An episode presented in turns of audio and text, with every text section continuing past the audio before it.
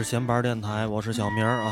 那么今天又是我们这个华人食堂啊这样一个节目板块。那么第二期呢，我们来聊一聊丝袜奶茶啊，港香港非常著名的一个美食。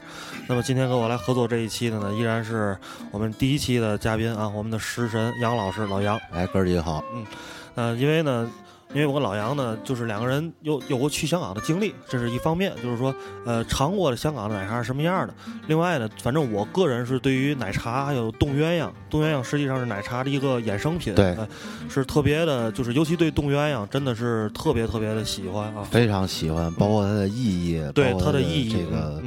味道都是非常喜欢的。对，这也是就是因为我经常跟老杨在一起吃吃喝喝呀，就是呃老杨给我解释完这个冻鸳鸯的意义之后，就是我知我就真的感觉这个东西真的是香港精神的一个代表。没错，嗯。那我们先从头来说啊，就是说这个，实际上我前一段时间去香港啊，发现这个呃奶茶真的是茶餐厅里面非常日常的一个行为。当然，为了在香港来感感受一下，就是说奶茶这个东西究竟有多么的普及啊，我去了很多家茶餐厅，但是我喝的时候呢，基本上就是点奶茶跟那个。呃，鸳鸯这两种，其他的呢就喝的特别少，比如说杏仁霜啊、阿华田啊，还有那个冻咸柠七这些特别有代表性的，就喝的比较少，因为想，因为我我一直有一个观念啊，我认为。就是这个东西，你不但要喝它最好喝的、最正宗的，你还要喝稍微差一点，这样你才能喝出来。没错，好的究竟好在哪儿？对，嗯，当然我们我们今天所谈这范畴呢，就不包括啊，这个就是已经被我们摒弃了，就是那个袋装现成的啊，把它撕开搁杯里，拿热水一沏，那咱就不谈了啊。咱今天谈的是，呃，用红茶，然后沏完之后茶撞奶撞出来的港式奶茶啊，依然是百分之九十的一个一个率。嗯嗯，呃。然后老杨去的香港的时候，那个你还喝的是哪哪家的？就觉得给你感觉最好是哪家？我操，我喝过太多家的了，基本上都忘了。我我喝过非常多，包括这个香港人在这个呃国外开的，包括在中国开的，呃，都都喝过啊。基本上，但是我我觉得最牛逼的还是得去香港喝，因为它的这种独特的这种这种这种文化，因为毕竟就是说，呃。为什么香港人爱喝奶茶？嗯，就是因为他有的这种有这种下午茶的文化，因为他这个毕竟让英国占了这么长时间嘛，对吧？英国人有这种下午茶的文化，对，所以说可能最早传到广州的时候，那时候就是英国人多嘛，实际上就是说，因为中国人喝茶是没有说下午茶的，就随时都喝，对对，随时都喝。但是这种下午茶就是从中国传到英国以后，衍生成了一种，就是好像就是类似一种就是。呃，afternoon tea，他像那个日英国人说，就是这种类似于一个休息的午，这叫午休的一个时间的这么这么一个产物，所以他会有这种喝茶的习惯，所以他反过来又传到中国，嗯。这就是一个我觉得非常伟大，嗯。伟大。咱刨去就是谁占谁，咱不说了啊，对。就是它是一个这种民族的，包括这种文化的一个一种融合，嗯嗯，它融合了就横跨了好好几好几万公里的这样的一种食物。对，非常的伟大。对，所以这个东西呢，实际上就是跟。呃，咱们小时候玩过一个东西啊，就叫这个，就是人传话。呃，第一个人告诉第二个人，然后一个一个往下传。那传到最后一个人的时候，那个话已经变得就是面目全非了。但实际上这个东西非常有意思啊。我们知道这个红茶的产地除了咱们中国之外，另外比较重要的就是印度和斯里兰卡。嗯。实际上这两个国家离香港非常近。没错。可是呢，就是但是香港奶茶的诞生呢，如果从历史上来讲的话，它传了一大圈，从斯里兰卡传到英国，又从英国传回香港，然后又又这样变了一下。是，才变出了香港丝袜奶茶这么一个东西。是，那么但是非常有意思是什么呢？因为当时呃呃下午茶这个习惯，刚才老杨也给大家普及了一下。但是其实这个习惯呢，是英国上流社会，就是说富人比较喜欢的一种生活习惯。对。那这个东西实际上后来在传到香港以后呢，显得有点不合时宜，因为毕竟都知道，第一，香港人本身的那种民族性在这儿，他是他是广东人，对吧？对。那么其次呢，就是说香港当时你殖民地，说白了，你你就是你的。社会等级不会有那么高，对对吧？那么香港人又都非常勤劳，所以说下午茶这个事儿，其实对于他们来讲不是很实际。是，但是呢，可是呃，英国人到了香港之后呢，他又希望呢这个东西能够给这个这个这样一个地地区的人来洗脑，因为毕竟你要要就是脱亚入欧嘛，让它符合欧这个欧洲人的生活习惯。所以，于是呢，香港人易于管理。对对，那香港人呢，其实他有一种这种抗争的精神在里面。可是这种抗争，它并不是那种那种，而是这种在饮食文化上的一种一种感觉。我给你比改了。哎，对，这怎么改呢？所以大家都知道，香港人其实，在去过香港人都知道，香港的生活节奏是非常快的，你很难有时间在那儿。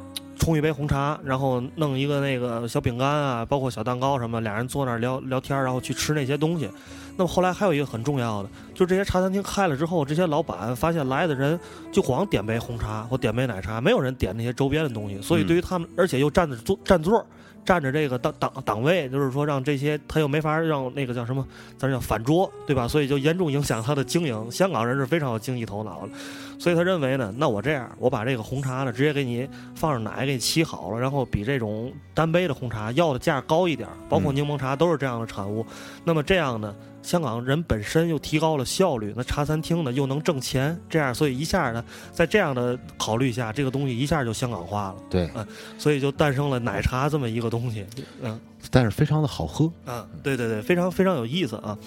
嗯，咱们如呃，我先给大家介绍一下，它基本上就是一个上班族的产物，对对对，修嘛，嗯嗯，你听这名字丝袜奶茶，就大概就能想联想得到，对那种中环的那种情况，遍地的那种感觉，是是是。就是跟你拼桌的那个，在中环吃饭跟你拼桌对面那人的感觉是吧？你感你感受一下，大概能能能想的差不多。入口即化。嗯。呃，咱那咱们也是像那个咱们往期节目的这种习惯一样啊，我先来讲讲这个奶茶怎么做啊。呃，首先呢，这个。一定要用斯里兰卡的红茶，但是为什么要用斯里兰卡的红茶？我们后面再说啊，后面再说。那么我们就当然，如果你去现在你去买斯里兰卡纯进口的红茶，价格是非常高的啊。所以我在这儿，我之前那个提供的一个方式，上淘宝有一个有一款叫做杰荣西兰红茶啊。呃，这样我是因为我是在茶餐厅那边看见很多。他们都摆着这个，用的这个牌子啊，这是一个。另外一个需要准备的原料是黑白蛋奶，这个非常重要，这个特别重要，因为很多朋友可能就是说不太研究吃的啊，平时可能自己试过用这个全脂牛奶或者是一些浓缩的炼乳等等等等这些替代品做，你会发现味道不对啊。那这个其实黑白蛋奶是比较正宗的。对。那么另外也有一种，就是说跟它。同样一种东西，但是制作工艺上有些许差距的，叫做三花蛋奶。三花蛋奶它的产地可能是呃国内也不哪儿，反正黑白蛋奶的产地也不错，是荷兰，但是品质都是可以的，这两种都是可以的。那么另外一个非常重要的东西，你需要准备一个滤网，也就是我们丝袜奶茶里所谓这个丝袜这个东西。那么呢，我我个人的经历呢，是我当时真的买了一双袜子哦，但是不是丝袜啊，因为丝袜实际上丝袜的那个是全棉的。对，全棉的 棉袜。其实说起这个呀，你知道吗？就是那个蓝方圆，他不是最早香港的创始人嘛？是。那个我听应季哥啊，欧阳应季哥说的那个，那也不是丝袜，啊，它就是一种白棉的滤网。但是那是蓝方圆的创始人，一个叫什么什么的老先生，他发明的。啊，蓝方圆是那个负一楼那个。对对对。啊，知道了。嗯。然后呢，那个他因为这个白棉布呢，他天天在那儿来回那个过茶。过了时间长了，就变成一种深棕色，类似于 OL 穿的那种丝袜的颜色，所以给大家一种错觉，大家就开始传，就说这个是用丝袜做的。但是实际上，大家可以想一想啊，那种女士穿的丝袜，它的滤网肯定没有棉布那么细，是，可能多少还会有一些细的茶沫会滤出来，是。所以，所以棉布是最棉布是最好的选择。当然呢，大家如果嫌麻烦，也可以上淘宝网买，但是价格一般在二十块钱左右，有一个那种专门港式奶茶用的。那非常的淡雅，大伙儿记住了，一定是丝袜，不是网袜。网袜做不出来这个东西，对对，它也没有那个上班族的 味道。网袜可能一般晚上大家会更有感觉一些啊，对对对，可以拿那个绿啤酒，对对，操，有什么意义的绿啤酒？接着说啊，另外呢，准备完这个滤网之后呢。还有一个非常重要的东西，要准备两个茶壶。那么这两个茶壶，你要至少保证有一个是直接能在直火上加热的，嗯，这个很重要，因为它这个做的时候会有一个焗茶的这样一个过程。嗯，呃，当然这个会有不锈钢的啊，我看蓝方圆用的是不锈钢的，那搪瓷的或者是其他一些高级的玻璃器皿也可以啊，都可以。那么因为呢。那这两个东西你要来回撞茶嘛，是吧？嗯，那我来下面来说一下详细的做法啊。好首先呢，呃，首先我来说茶和水的比例，这些是根据我我自己啊、我自己调配出来的。嗯就是你用一个量杯，你保证你就是说你最后成品的茶水是茶叶沫的六倍。嗯啊、你你可能拿一纸杯，你可能倒了半杯的茶叶，对吧？嗯然后呢，你你你你在做水的时候，你就做三杯水，就是说水是茶的六倍，这个是非常重要的。因为我之前用的茶叶呢少，它冲出来的奶茶呢奶味儿抢上，就是茶香和茶后味儿的那种苦涩感不足，嗯，这就是回头出现一个弊病啊。当然我一定要注意，大家这一段非常重要。嗯啊你在朋友圈晒的时候就靠这段了，你的逼格能不能展现出来，非常的重要。呃，然后呢，就是我也建议大家，如果大家就是说的那个平时比较过得比较奢侈，甚至可以更多一些，因为我还是比较掌握茶叶的伎俩，因为那个捷荣的红茶造价还是非常高的。嗯然后呢，这是一个，呃，再把水做开之后，把这个茶叶沫装进滤网，装进滤网之后，第一次去撞茶，嗯撞茶完之后出来的这个茶汤，那直接把它做在火上，把连茶网带上，带这个茶壶一直坐坐在火上，然后去焗，这个过程叫焗茶。嗯那大家这个时候要注意的一个问题呢，就是一定要把火温控制在这个水，它是它是国它是这个一百度左右，一百度以下，但是它又不能开嗯啊。这个其实就是说得有人在那儿盯着。啊，然后这个过程我也是在兰芳园那儿，当时站那儿看了一会儿，确实是因为水一开，那个茶香就会跑啊。嗯，它当然这个，当然我想问问老杨啊，你觉得这东西有那么神奇吗？这个反正咱尽量做到百分之九十嘛，因为本身这东西就很简单，是不是？对对对，呃，但是实际上它是它它也所剩下来的，也就是一个比例的问题。嗯。包括我们之前说过的这个冻鸳鸯也是一样。嗯，冻鸳鸯怎么做？嗯。拿俩暖壶，嗯，一个暖壶里是茶，对。一个暖壶里是咖啡，对。一块倒，对。倒一个比例出来。对，包括现在有那种就是电电动的，嗯嗯，就有点像那种那个饮料机一样的那种，也是两个咔往里一块倒。一块一块倒，对对对，嗯。所以它实际上就是一个比例的东西。兰芳园有它自己的比例，对，嗯，这个你小名儿也有他自己的比例，基本上每一个茶餐厅的比例都不太一样。对，包括丝袜奶茶也是一样。嗯，大家也将来可以研究出根据自己的口味，嗯包括根据你想给他泡茶的那个人的口味，你可以自己进行调整。是是，呃，然后咱接着说啊，呃，在焗一般的，我个人的经验是，我会放在火上，因为我我家里的那个用的是一个电陶炉，那个电陶炉它有定时功能，我一般就把它放在热度是温度是三，然后我放在六六分钟。这样六分钟之后，它自己就会断火。断火完之后呢，把这个东西从火上取下来之后，再来回撞六次。撞六次，也就是说，拿这个茶，拿这个茶茶水啊，直接把这个茶胆放在另外一个壶里边，然后浇。这个浇的时候有一个技巧，当然这个我也是个人啊，觉得它究竟有没有那么神，就是说大家看那个印度人拉茶的时候，一定要把茶高拉高起，把它嗯举高点儿，让茶整个在空气中有一个跟空气接触的过程。当然，这个就有点那种饭馆里那个牛肉拉面那表演的嫌疑了。是是，肯定是有的。对，嗯但是可是人家有自己的这个一套说法，他的说法是说这个茶和水在空气中接触会更有有有利于它去氧化也好，或者说是它的发挥它的香味儿也好。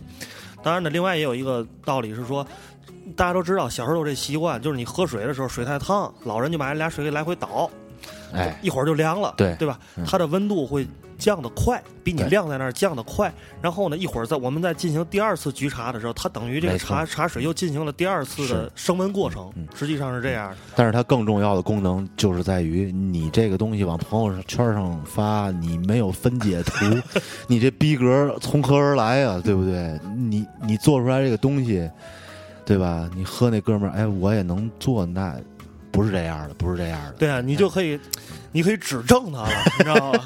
你看他拿那小茶水里边进哈气，你说你这不行啊，你这这拉茶，知道什么叫拉茶吗？啊拉茶就是他举高了，高冲啊，人家你看，然后那个叫什么嘛叫拉吗？啊？搞蜜的知道吗？搞油 一我见一字头，包浆的，呃，接着说啊，然后第二次的撞茶过程之后呢，再放在炉子上继续反复一个焗茶的过程。焗茶过程之后，第三次再下来的时候，第二次再下来的时候，这时候注意啊，如果你想喝冻奶茶，就是凉的啊，你这时候要进糖了啊。进糖，我一般呢是会放，根据你的比例，我觉得糖实际上每个人有自己的标准，所以我就不在这儿说我放多少啊。那这时候你要把糖冲在茶里，因为冻奶茶你再往里放糖的话，糖化不开，它都会沉在底上。你必须让它热的把糖冲开，冲开之后呢，呃，这个这里我们的这个茶水就做好了。那么黑白蛋奶把它打开，打开完之后呢，搁在杯里，茶和奶的比例是奶一茶三，这个是整个全香港基本上公认的一个比较科学的比例啊。奶一茶三，奶一茶三，嗯。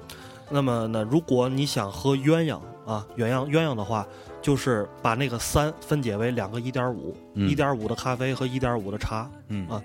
那么还有这个时候也有一个非常重要的小技巧，一定要用奶茶撞奶，不能奶撞茶，嗯啊，就是说你的杯里要先放放上淡奶，然后把茶也是高冲，整个让它有一个快速混合的一个过程。那这样它的奶和茶就会迅速的有一个。这种交融碰撞的一种感觉，为什么叫撞茶呢？啊，就是这样一个所谓的撞，就是这样一个道理。那么这样的话，一杯成功的四二奶茶就做成了。嗯，很好。嗯，哥几个一定要记住这些关键字，比如说壮，嗯，举，拉，是吧？这都非常重要，因为我们逼格都挺高的，对吧？你不使用这些字，你别说是跟我们在一起玩的。嗯。行吧，下面咱逼格再高一点啊，来一首《My Little Airport》的。深了。那我年轻年轻的茶餐厅老板娘，回来之后，我跟老杨再淡一淡奶茶和红茶的一些故事。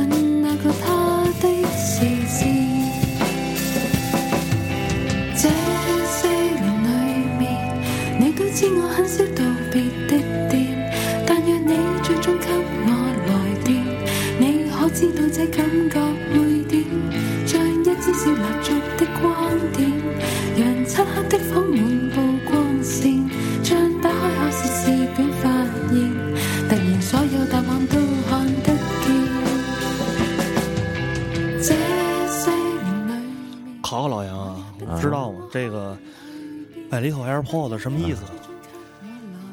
啊，就是你的胸像一个小飞机场。哎，对，一看就是同道中人。那是什么什么呀？什么呀？谁跟你同道啊？嗯，我我没有啊，没有。我逼格挺高的。我除了岛国的动作片，别的不看，是吧？我操！难道你还哦？对，香港叫三级片，但是香港没有有动作片吗？那必须有啊！伟大的导演王晶啊，干什么吃的？不是，但是那个他只能算是三级片。你说那种特别大制作那种动作片是吗？对，就是有那种抽插的那种。应该是有，但是质量都挺差的，应该都是屯门大飞什么哎的。两小时认座那种。话题回来啊，那个咱接着说这个奶茶和这个红茶的一些有意思的故事啊。呃，其实呢，就是刚才我也提到了，就是说，呃，做丝袜奶茶一定要选用这个西兰的红茶啊。嗯，实际上呢，这个我也试了别的茶，嗯实打实的说，立顿也能喝，立顿没问完全没问题，嗯，但是呢，可没那苦。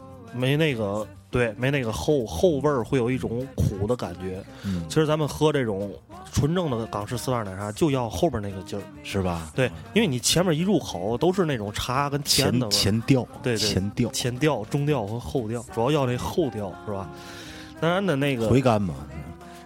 我操，奶茶 奶茶就不太回甘了，回根儿，挺回根儿的，挺特别解饱，嗯，特别解饱。其实人家就是你妈中间休息一下，出来抽根烟，啊喝口茶，回甘。我操！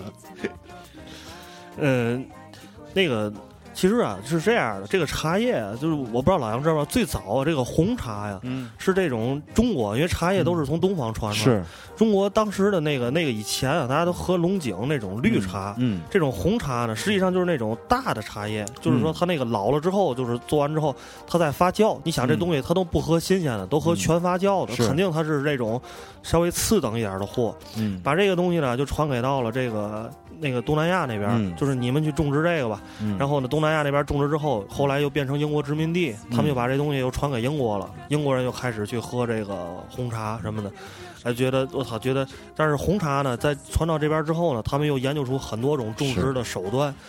现在呢，也有这种严格的这种什么纬度了，什么他妈湿度了，什么他妈的那个海洋季风的影响，这出来的品种口感都不一样，是不吧？喝茶，先得闻闻土，操，土不对不行。捧一把，闻完之后不行，直接走人，扭头就走那种的。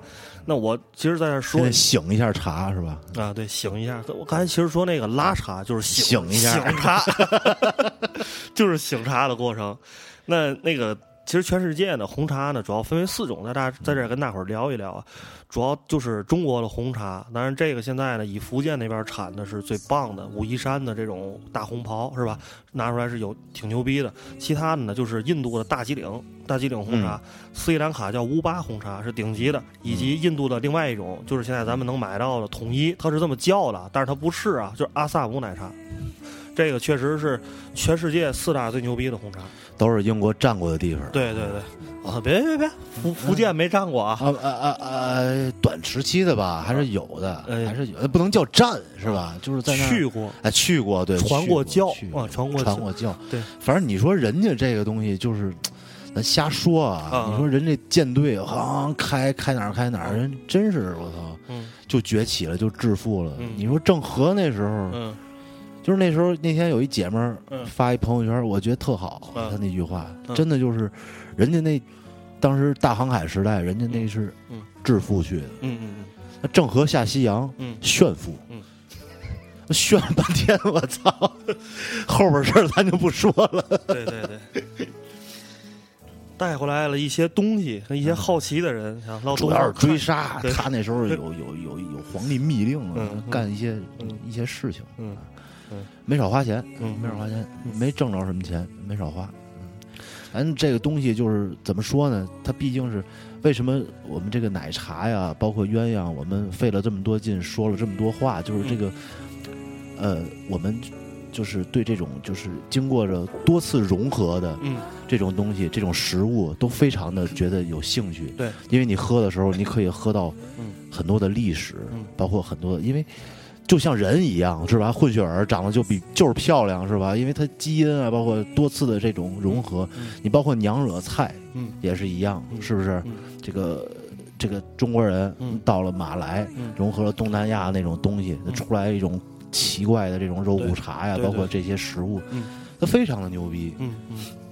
那欧阳继老师曾经也说过，他说这个香港人实际上就是杂种啊，就是说说四二，其实这个鸳鸯奶茶呀是这个杂种的最主要的体现，就是咖啡和茶，一种纯西方化的东西，一种纯东方化的东西，通过奶把这两种给放在一起，只有香港这个城市才能造就这么出造就出这么一个有意思的一种饮品，啊、融合了全世界人民的智慧。对对，这真的是一种智慧。我觉得它也跟就是说香港人的这种生活条件、城市的节奏等等，就这需要很多东西融合在一起，才能。碰撞出这么一个美食，这么一个东西。嗯像这样一一个地方遇见了这么多事情，有好的事情，嗯呃，更多的是不好的事情。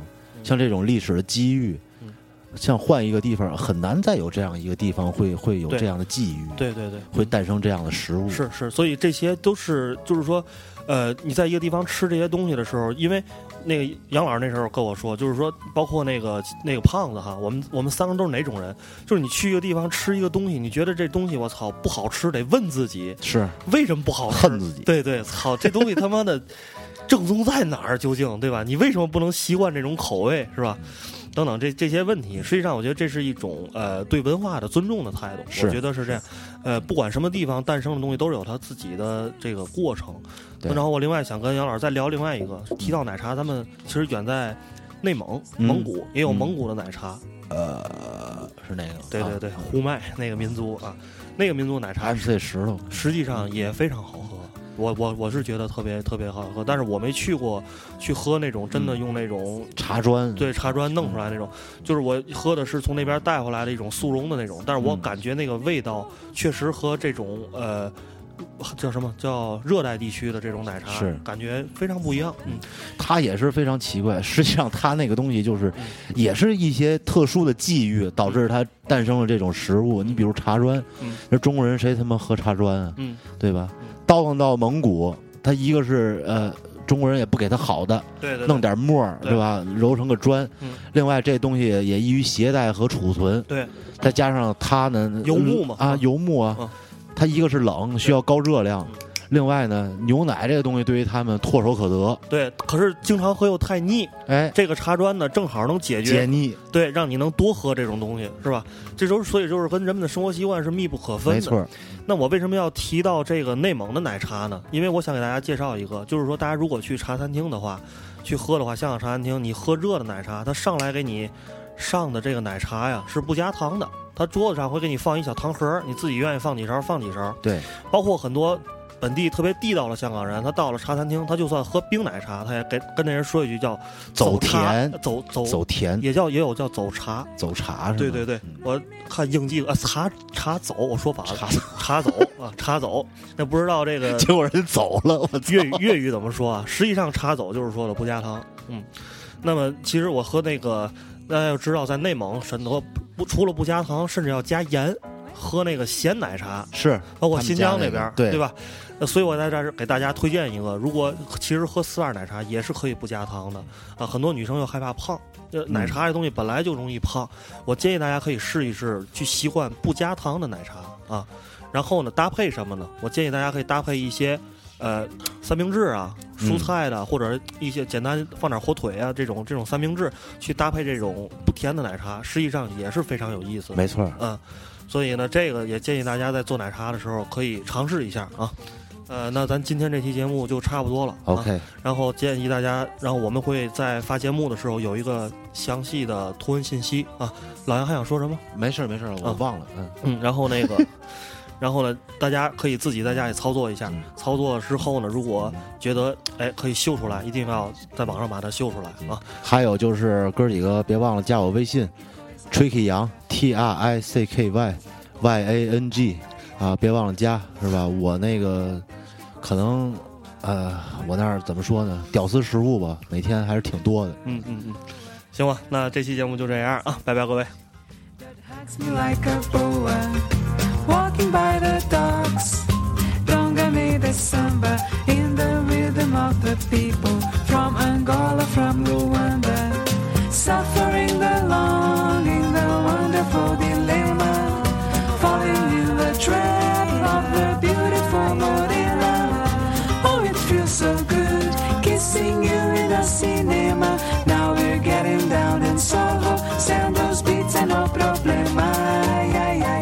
coisa louca. Ai meu Deus, que coisa boa.